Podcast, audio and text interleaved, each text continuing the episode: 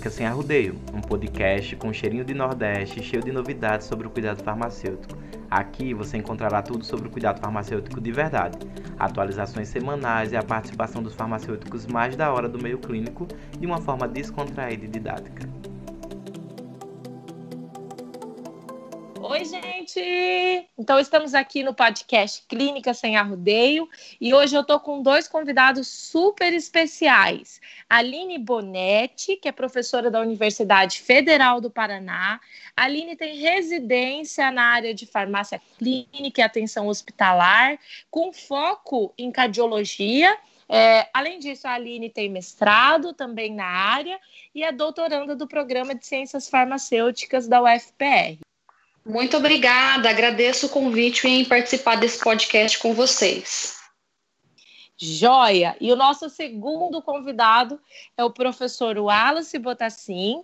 Ele tem mestrado na área de farmácia clínica, direcionado ao cuidado de pacientes aí com condições ou com afecções dermatológicas. Ele tem uma experiência para fora do país, ele passou um tempo trabalhando lá também com farmácia clínica e hoje ele é CEO é, do supervisão clínica, ou seja, ele é o idealizador de supervisão clínica, que é uma rede que presta várias orientações para farmacêuticos, responsável por cursos, por orientações, por mentoria e assim por diante. É um super prazer te ter aqui com a gente também, Wallace. O prazer é meu, professora. É sempre bom prestigiar é, esses projetos que levam conhecimento a tantos farmacêuticos aí pelo Brasil. Excelente, gente. É, então, hoje a gente vai falar sobre hipertensão, e hipertensão é uma condição que é super prevalente. A gente estima que a prevalência seja em torno de 30% na população em geral, ou seja, 3 a cada 10 pessoas em todas as idades têm a pressão alterada. Ou seja, a pressão considerada alterada seria uma pressão maior ou igual a 140 por 90, ou 14 por 9, certo? Além disso, essa prevalência ela vai aumentando conforme aumenta a idade. Nos idosos, a gente estima que essa prevalência possa ser superior a 50%. Então, é uma condição que aparece todos os dias na farmácia e que o paciente tem muitas dúvidas, até porque ele geralmente tem dificuldade com o seu tratamento, porque é assintomática. O paciente não sente muitas vezes nada, na maioria dos casos, nada, tá bem? Então eu queria começar perguntando sobre o que seria essa coisa de hipertensão, para a gente esclarecer de uma maneira simples, sucinta e didática para a professora Aline. Explica para a gente o que é a hipertensão, como ela acontece no organismo. Bom, é, todos nós sabemos que a manutenção da pressão arterial é muito importante para garantir a perfusão dos órgãos do nosso corpo. De maneira geral, a pressão arterial é determinada por dois fatores: o débito cardíaco, que representa a quantidade de sangue em volume ejetada por unidade de tempo, e pela resistência vascular, que, de modo bastante simplório, representa o grau de dificuldade encontrado pelo sangue quando ele passa por um determinado vaso sanguíneo. Ou seja, se o vaso está mais fechado, vaso constrito, torna-se mais difícil para o sangue fluir por ali, portanto, a resistência vascular é maior. Por sua vez, se o vaso está mais dilatado, torna-se mais fácil para o sangue passar por ali, portanto, a resistência vascular é menor. Além disso, os principais fatores que regulam o débito cardíaco e a resistência vascular, e consequentemente a pressão arterial, são o sistema nervoso simpático, liderado pelos mediadores noradrenalina e adrenalina, o sistema renina-angiotensina-aldosterona e o volume plasmático, amplamente mediado pelos rins. Porém, a patogênese da hipertensão ainda é pouco compreendida mas provavelmente ela seja resultado de inúmeros fatores genéticos e ambientais que comprometem o débito cardíaco, a resistência vascular e, consequentemente, a função cardiovascular e renal. Dentre esses fatores, a gente pode destacar a idade. Nós sabemos que quanto mais é, velhos nós somos, a chance de ter hipertensão arterial é maior. Obesidade, histórico familiar, então se eu tenho pai ou mãe que tem hipertensão arterial, a chance de nós, como filhos, ter hipertensão arterial é muito maior. Dieta rica em sódio também é um fator muito importante que altera esses parâmetros. Consumo excessivo de álcool e sedentarismo. Então, é mais de uma forma bem sucinta, é mais ou menos dessa forma que a nossa pressão é regulada, e inclusive por conta desses parâmetros, tanto débito cardíaco quanto resistência vascular, é que nós temos os alvos terapêuticos. Nós temos medicamentos que alteram o débito, diminuem o débito, e a resistência vascular, diminuindo, portanto, a pressão. Muito legal, Aline. As pessoas elas ficam perdidas como é que funciona o tratamento, mas o tratamento vai funcionar justamente nesses alvos.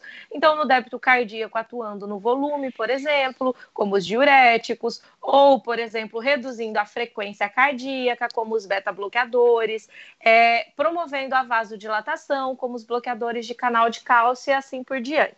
O ALA muitos farmacêuticos perguntam, e acho que é uma dúvida frequente, que seria assim: o paciente chegou com uma pressão alterada. Geralmente ele tem a pressão que está ok, mas ele chegou na farmácia, a pressão aquele dia está alterada. Com uma pressão alterada, com a medida ali no consultório da pressão, é possível já dizer que esse paciente é hipertenso? Faria para fazer esse, na verdade, o rastreamento e também para fazer o acompanhamento do paciente hipertenso aí para saber se ele ele está com a pressão ok ou se está alterado? Nossa, essa pergunta é muito importante porque ela tem muito a ver com a nossa prática clínica. Será que é possível a gente dizer que um paciente que tem ali uma pressão na nossa frente no consultório elevada, ele tem hipertensão arterial ou não? E aí a gente tem que lembrar que tem dois grupos de pacientes aí. Primeiro, hipertensão arterial sistêmica ela é uma condição sustentada. Então, não tem como um paciente em um dia ter uma pressão elevada e no outro ele ter uma pressão normal. Isso não é uma pressão elevada de forma sustentada. Isso é um pico hipertensivo. Então, vamos lembrar de duas possibilidades. A primeira, de fato, é um paciente hipertenso, e a segunda é um paciente que está em um pico hipertensivo, a qual todas as pessoas podem ter. Vamos supor que você teve um dia ruim, que você é, sofreu um estresse muito grande, ou está com ansiedade, desencadeou ansiedade por alguma razão, recebeu uma notícia ruim, a sua pressão pode subir naturalmente, mas ela vai voltar aos níveis basais, aos níveis normais depois. Isso não quer dizer que a pessoa é hipertensa. Isso quer dizer que ela tem um pico hipertensivo. Isso durante o atendimento é, é importante que a gente saiba desse contexto para a gente já não classificar todas as pessoas que aparecem com pressão arterial elevada ali naquele momento como hipertensos, mas sim como um caso ali pontual de hipertensão.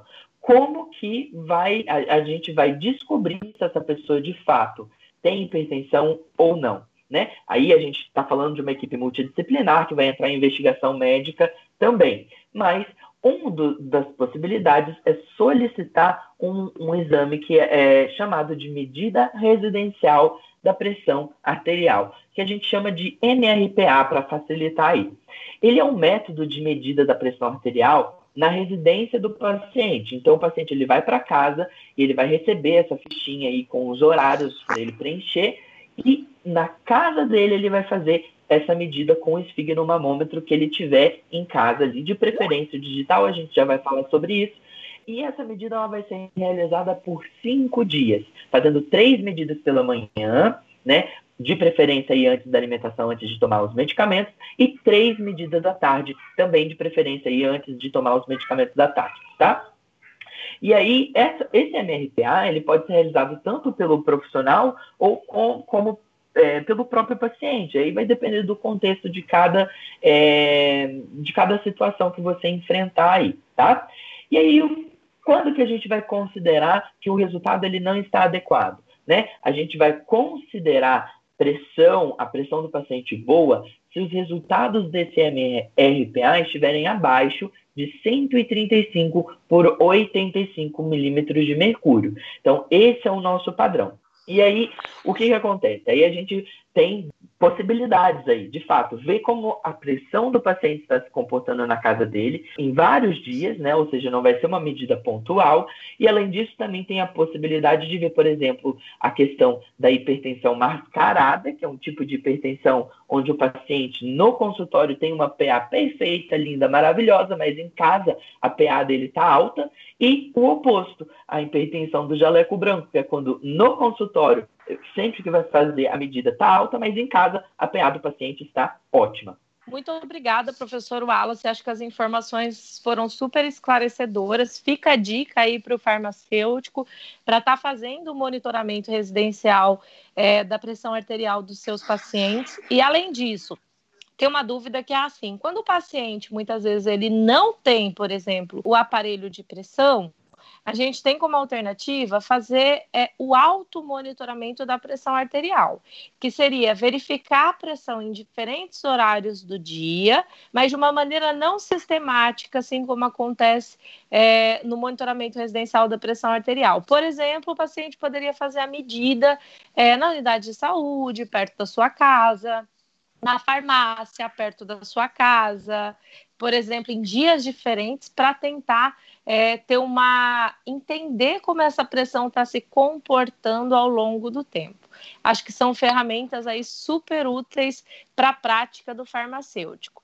Gente, muita gente tem dúvidas sobre aparelho e o aparelho, a medida de pressão em si, né? Porque antigamente o que a gente ouvia era que o aparelho aneroide ele era muito melhor que o aparelho digital.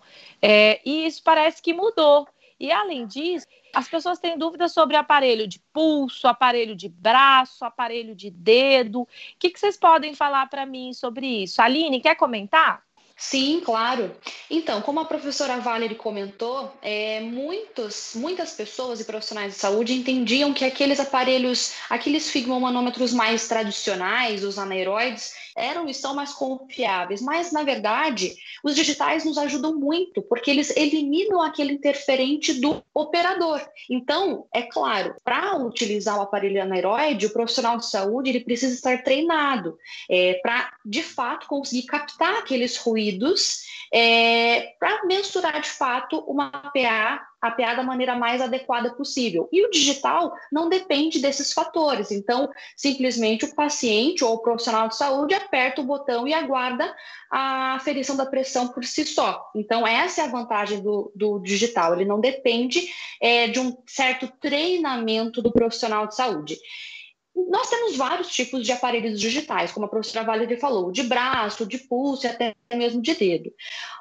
Na verdade, o que se recomenda é utilizar aqueles do braço. Então, o profissional de saúde ele deve preferir, por ter na sua farmácia, no caso, ou no seu consultório, aquele do braço. O paciente ele pode sim ter qualquer um, é, o que for mais conveniente para ele. Eu sempre peço para o paciente, quando ele utiliza, independente do qual, de qual aparelho ele utiliza em casa, para ele trazer para nós na consulta, para que a gente possa confirmar, para ver se os valores tanto do nosso aparelho do consultório quanto do aparelho do paciente, estão batendo, estão de fato verificando a mesma pressão.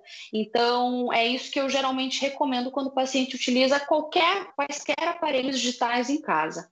Acho isso bem importante, até porque a gente precisa considerar é, as diferenças, né? Então, é, seria tão, é, acho que desumano se o, muitas vezes a postura do profissional seria assim: ah, seu aparelho não vale nada, joga fora no lixo.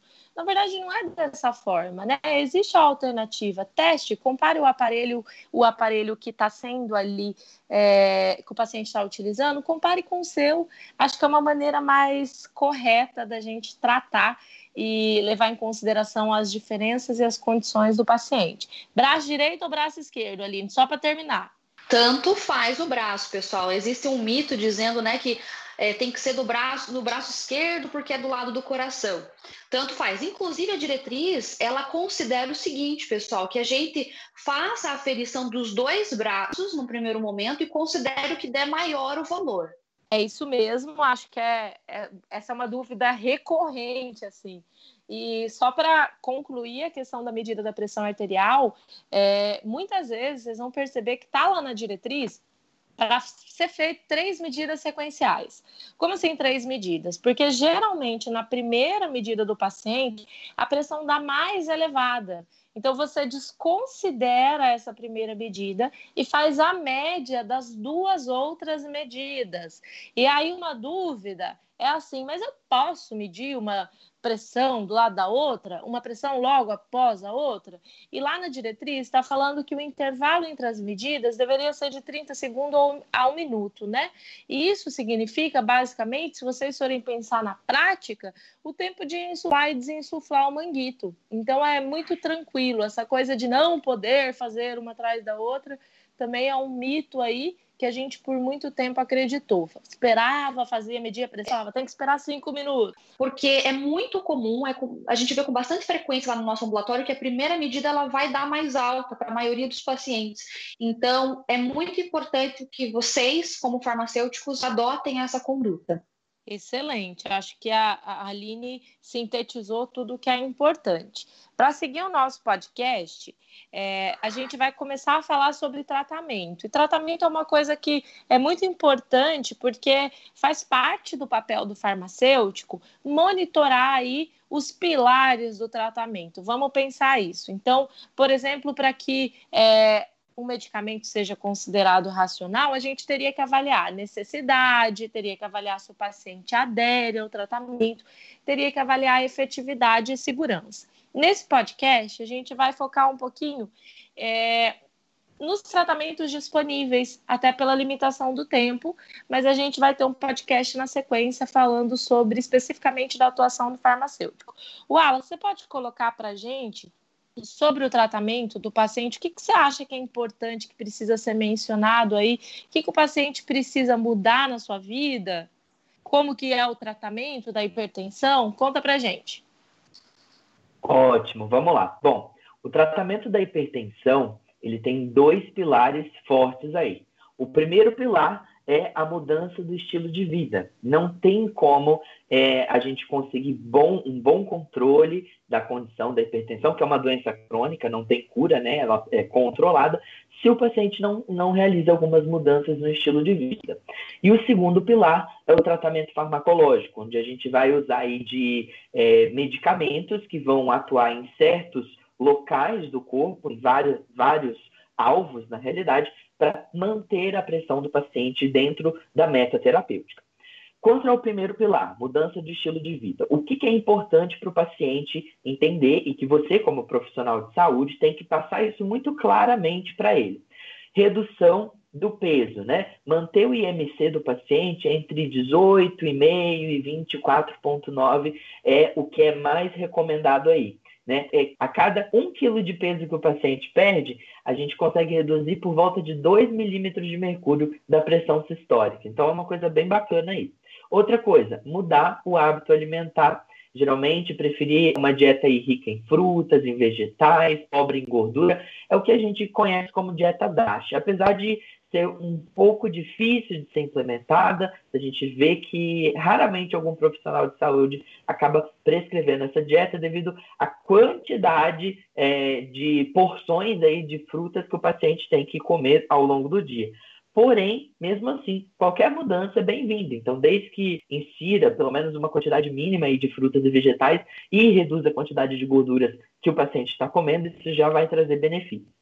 Outra coisa importante é a redução do consumo de sódio. Né? O sódio ele retém água no organismo. E a gente lembra lá da fórmula que já foi explicada no começo desse podcast que uma, um, um dos mecanismos da hipertensão é justamente o acúmulo de líquido no corpo, o volume. Quanto mais volume, maior é a pressão. Então, o sódio ele trabalha justamente aí. Então, eu tenho que reduzir o consumo de sódio. O ideal aí é cerca de 5 gramas de sódio, de sal, né, por dia. É uma média, só que a gente tem que considerar que esse valor ele tem que estar dividido em todas as refeições do dia do paciente. Ou seja, é, é uma coisa um pouco desafiadora, porque tem o sal que é adicionado ao alimento e tem o sal que já vem com o alimento.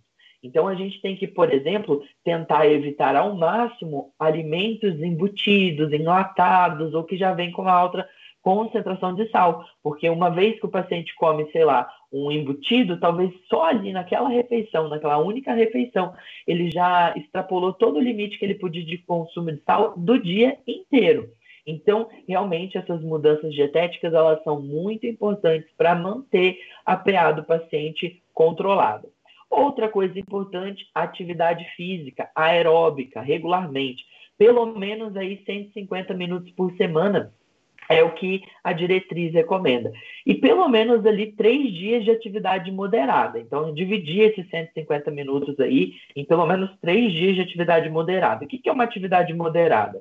Não é o paciente se cansar, não é o paciente é, não nem conseguir é, falar depois de realizar a atividade devido ao cansaço. Não. É, atividade moderada é o seguinte: você não pode é, se sentir é, normal depois da atividade, ou seja, você tem que sentir um certo esforço, que você empregou um certo esforço, mas esse esforço não pode ser tão grande. Uma técnica bem bacana para que você consiga orientar o paciente é que quando ele estiver fazendo atividade física, ele fale uma frase, uma frase completa. Ele tem que ser capaz de falar essa frase completa sem nenhum problema ali. Por exemplo, oi, meu nome é Wallace Botassin, sou professor da supervisão clínica. Pronto, eu consegui falar essa frase sem ficar afobado, sem ficar com falta de ar, beleza, eu estou num nível de atividade moderada. Claro, eu não posso conseguir falar um parágrafo inteiro, porque se eu conseguir falar um parágrafo inteiro, a minha atividade está sendo muito leve. Então, aí é um bom parâmetro para saber se a atividade física do paciente está dentro do adequado. Outro fator importante no, no, na mudança do estilo de vida e que o farmacêutico pode contribuir é, de uma forma imensa é com a cessação do tabagismo, tá? Então, aí a gente pode empregar diversas técnicas, inclusive prescrição de medicamentos que são vendidos livremente aí como é, nicotina, uh, e etc., para suplementar isso e ajudar o paciente a passar por esse período de cessação tabágica. Isso resolve muito a questão da hipertensão, ajuda muito. E moderação do uso de álcool, tá? É uma outra recomendação da mudança do estilo de vida. Então, sobre o tratamento farmacológico, pessoal, a gente tem que ter em mente o seguinte: não basta o medicamento apenas reduzir a pressão de uma forma eficaz e segura. O medicamento, para ele ser considerado de primeira linha, ele precisa, além de reduzir a pressão, precisa reduzir a morbimortalidade. E é por este motivo que as diretrizes e os guidelines, tanto nacionais quanto internacionais, elencam um grupo específico de medicamentos como primeira linha de tratamento porque eles também reduzem a morbimortalidade cardio e cérebrovascular. Quais são eles? Os diuréticos tiazídicos, representados pela clortalidona, indapamida e a hidroclorotiazida, que é amplamente utilizada, mais utilizada é, de todos os diuréticos tiazídicos, eu diria que a hidroclorotiazida é de fato a mais utilizada devido à facilidade de acesso. Nós temos os inibidores da ECA, representados pelo enalapril, captopril, lisinopril. Nós temos os bloqueadores dos receptores da angiotensina, que nós chamamos de BRA, losartana, valsartana, homeosartana, são as artanas que a gente fala. E os bloqueadores de canais de cálcio de hidropiridínicos, anlodipino, nifedipino, fenodipino, então são esses os medicamentos. Lembrando que nós temos vários tipos, quando eu falei dos diuréticos tiazídicos, a gente tem que lembrar que existem outros tipos de diuréticos. Os diuréticos de alça, como por exemplo a furosemida, e os diuréticos poupadores de potássio, na verdade representado aqui no nosso país pela espironolactona.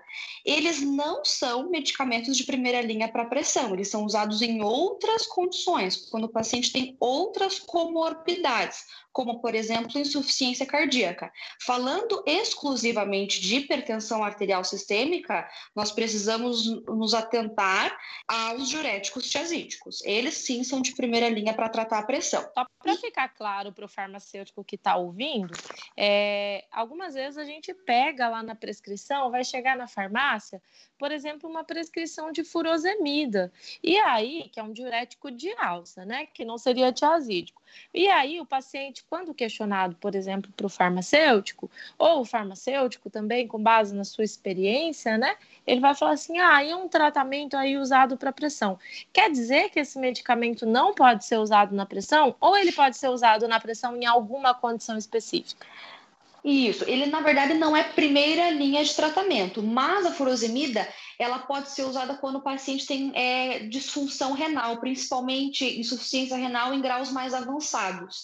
Aí o paciente ele pode utilizar a furosemida, porque é um medicamento que ajuda em condições onde o paciente tem retenção de volume importante. E ele acaba dentro dos diuréticos ainda tendo, a gente sabe, né, que existe até a questão da nefrotoxicidade, mas dentro dos diuréticos ele acaba sendo mais seguro para tratar é, um paciente com hipertensão e doença renal avançada, né, quando o paciente tem essa comorbidade. Isso, acho que vale destacar que apesar é, do efeito, o próprio efeito nefrotóxico do diurético, como ele tem aquele efeito é, inicial, ele é mais potente de uma maneira inicial para dar uma secada no paciente, o efeito dele é menos sustentado, mas ele é mais Exato. potente para secar o paciente. Por conta disso, os pacientes com doença renal podem precisar. Uma outra condição que pode causar edema, e que você, claro, muito bem já mencionou, mas é a insuficiência cardíaca.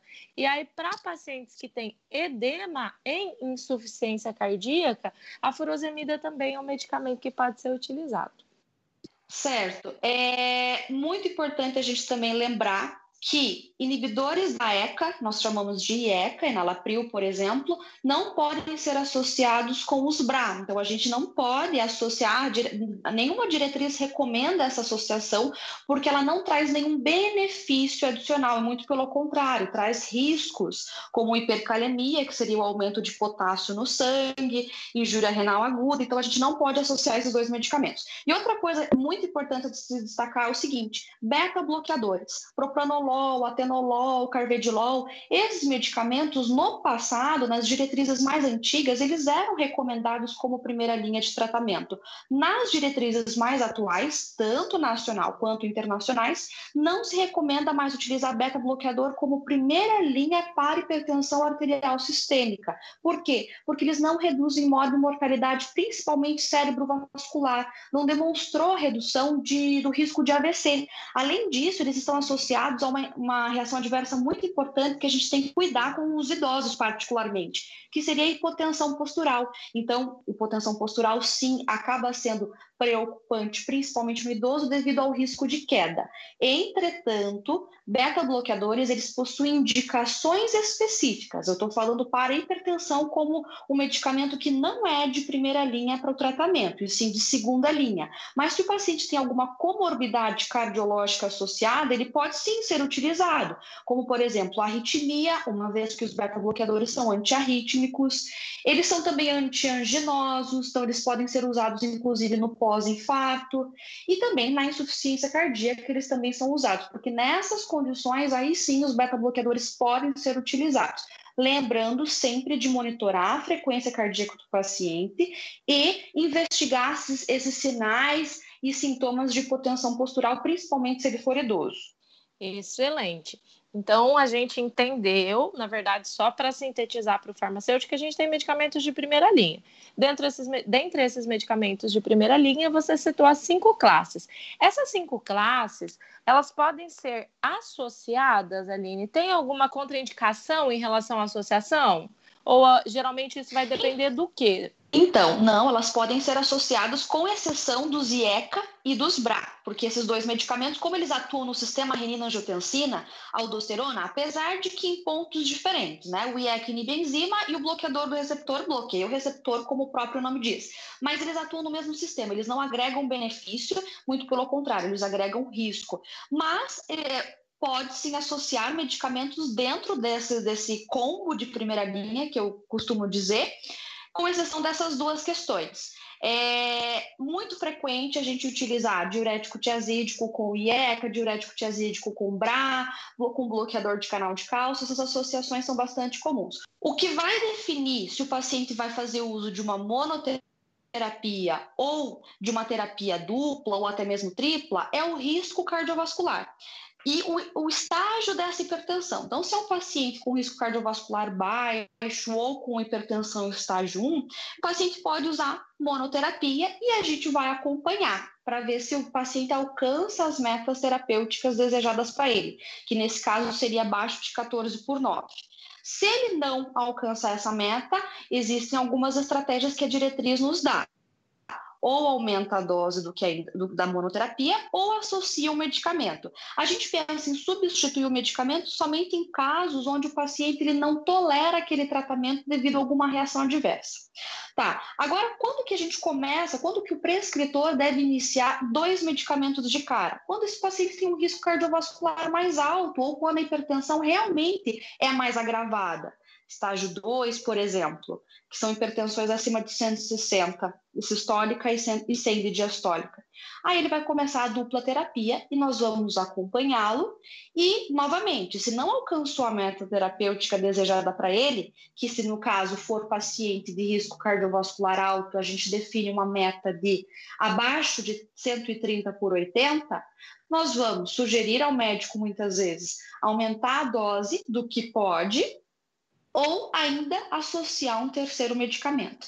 Vale enfatizar aqui o seguinte, pessoal, que muitas vezes não há necessidade de fazer múltiplas associações para alcançar as metas pressóricas. Por quê? Porque muitas vezes o paciente não adere ao que foi inicialmente prescrito. Então, nós precisamos enfatizar o paciente a ter uma boa adesão. A gente precisa ter certeza que ele está aderindo ao tratamento antes de sugerir qualquer modificação na farmacoterapia ao prescritor. Excelente, acho que isso é super importante para o farmacêutico entender como funciona a escolha terapêutica, e eu acho que também, dentro daqueles processos que a gente falou, para ver se a farmacoterapia está ok, se está bem, para ele conseguir monitorar o paciente. Então, é sempre bom ter em mente que é assim: função de farmacêutico é muito mais do que dizer tem que tomar os medicamentos direitinho. Na verdade, o farmacêutico tem que acompanhar desfechos, então tem que acompanhar a metaterapêutica. E metaterapêutica é uma coisa tão importante porque vai dizer se o tratamento está bom ou se o tratamento não está bom para aquela pessoa. Como a Aline mencionou, a metaterapêutica é definida de acordo com o risco cardiovascular. Lembrem-se do valor de 130 por 80 para aqueles pacientes pacientes que têm um risco cardiovascular alto ou muito alto. Como dica, tem uma maneira de classificar o risco cardiovascular simples, tá? Tem a diretriz, a diretriz de dislipidemia, que usa o score de risco global. Mas se vocês entrarem na Sociedade Brasileira de Cardiologia, calculadora do risco cardiovascular, digitar no Google mesmo, vai aparecer a calculadora. E aí, de acordo com as características do paciente, com alguns parâmetros também, tá bem? Ele vai classificar o risco desse paciente e você vai ter mais subsídio para poder acompanhar para o paciente de alto risco meta 13 por 8, para os demais pacientes, risco baixo ou intermediário 140 por 90. Lembrar que no vozinho a gente tem uma classificação é, que é importante, que é se o vozinho é rígido, ou seja, um vozinho saudável, a meta é 140 por 90. Se o vozinho é um vozinho que já tem comprometimento, risco de queda, várias comorbidades, um vozinho acamado, para esse vozinho a gente tolera uma pressão mais alta, de até 160 por 90. Então, o que vai depender, individualizar a terapia aí, individualizar a meta, vai depender das características do paciente, tá joia? Wallace, quer complementar alguma coisa relativa a isso? Relativa à escolha terapêutica? Alguma consideração importante? Nossa, eu achei que a explicação da Aline foi sensacional, né? Só quero complementar alguma, algumas coisas, né? Por exemplo, qual é a escolha terapêutica adequada? Porque a gente viu que tem várias classes aí de medicamentos e nesse momento talvez o nosso ouvinte está pensando, nossa, mas quando que vai ser usado um captopril? Quando que vai ser usado um diurético, uma hidroclorotiazida? Quando que vai ser usado um bloqueador de canal de cálcio?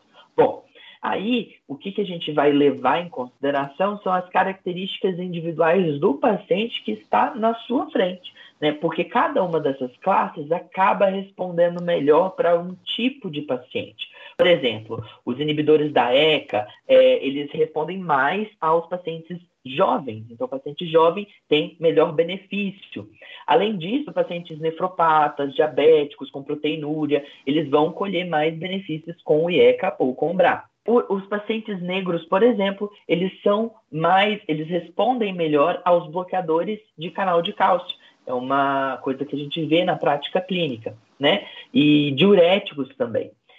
Então, a gente sempre leva em consideração o que é a clínica do paciente, inclusive para ver se ele vai precisar de medicamentos de segunda linha, por exemplo, os beta-bloqueadores, que aí vão ser indicados em casos específicos onde o paciente tem, é, por exemplo, arritmia, insuficiência cardíaca congestiva ou doença arterial coronariana, né, já que ele, ele funciona tanto para controle de ritmo quanto para é, como um antianginoso, ou seja, o paciente ele não vai ter a dor da angina porque o, o beta bloqueador ele melhora é, o tempo que o, o, sangue passa aí nos pulmões se oxigenando e volta para irrigar o coração com mais oxigênio, diminuindo essa dor. Então é basicamente isso que eu gostaria de complementar ali na farmacoterapia. Só um detalhe também que eu acabei me esquecendo, mas essa questão aí da, da, da escolha terapêutica baseada no risco cardiovascular, se você pegar, né, digitar lá no Google, é, é, sétima diretriz brasileira de hipertensão, lá na página 20, você vai ver que tem um algoritmo perfeito para você entender como que é essa questão de classificação de risco do paciente, de estágio da hipertensão e como que é o tratamento recomendado. É só você ir seguindo lá direitinho. Outra dica que eu vou dar é que essa calculadora é, de risco cardiovascular que a professora Valerie citou, você pode fazer o download dela também no seu celular, porque ela está disponível como aplicativo, tanto na loja é, do Google quanto na loja da Apple. Então é só entrar lá e baixar, é gratuito, você tem acesso no seu telefone, aí fica muito mais fácil, porque você pode carregar para onde você quiser. Excelente, eu acho que isso foram dicas super legais.